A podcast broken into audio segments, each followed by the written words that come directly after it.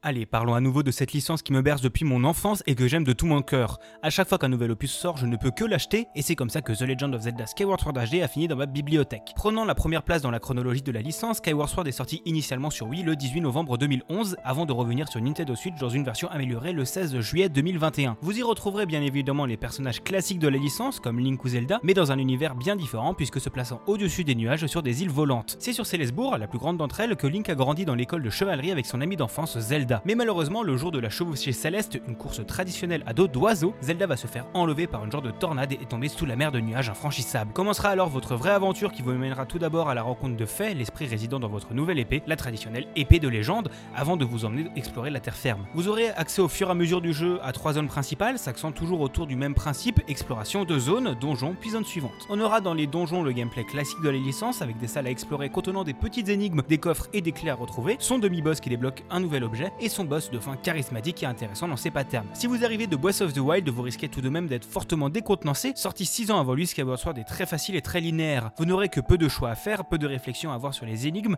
et pas de grandes zones à explorer. Elles seront vraiment très droites et vous n'aurez pas souvent la liberté de vous demander où aller. Mais sur la deuxième et troisième partie de l'aventure, le jeu arrivera tout de même à modifier suffisamment les zones pour qu'en réexplorer les parties ne soit pas trop pénible. Maintenant, on va parler du gros point du jeu. Sorti sur Wii pendant la période de Wii Motion Plus, il utilise fortement le motion gaming, mais pas forcément bien comme dans Zelda Twilight Princess où vous agitez simplement la Wiimote pour attaquer, plutôt comme la personne voulant trop en faire et qui finit par transformer une bonne en mauvaise idée. Les ennemis seront souvent basés sur des combats à coups d'attaque dans certaines directions et il vous faudra faire fi de la détection quand même capricieuse des Joy-Con pour arriver à les vaincre. Malgré tout, on remarque une très nette amélioration par rapport au Wii Motion Plus. C'est pas parfait, mais ça fonctionne. Les autres avantages de cette nouvelle version seront surtout au niveau des graphismes, tout refait en haute définition, des musiques bien propres, mais aussi de la fin des interruptions intempestives de fade de la version Wii. Mais ne vous attendez pas à du nouveau contenu pour autant. En conclusion, même si Skyward Sword n'a pas l'envergure de Breath of the Wild, je trouve qu'il reste un jeu important de la licence. Les donjons ne sont pas désagréables et l'histoire est quand même plutôt bonne, et clairement il vaut mieux le faire dans cette nouvelle édition que dans le jeu de base sur Wii. En tout cas, c'est une recommandation de ma part si vous aimez les Zelda dans une sauce un peu plus ancienne.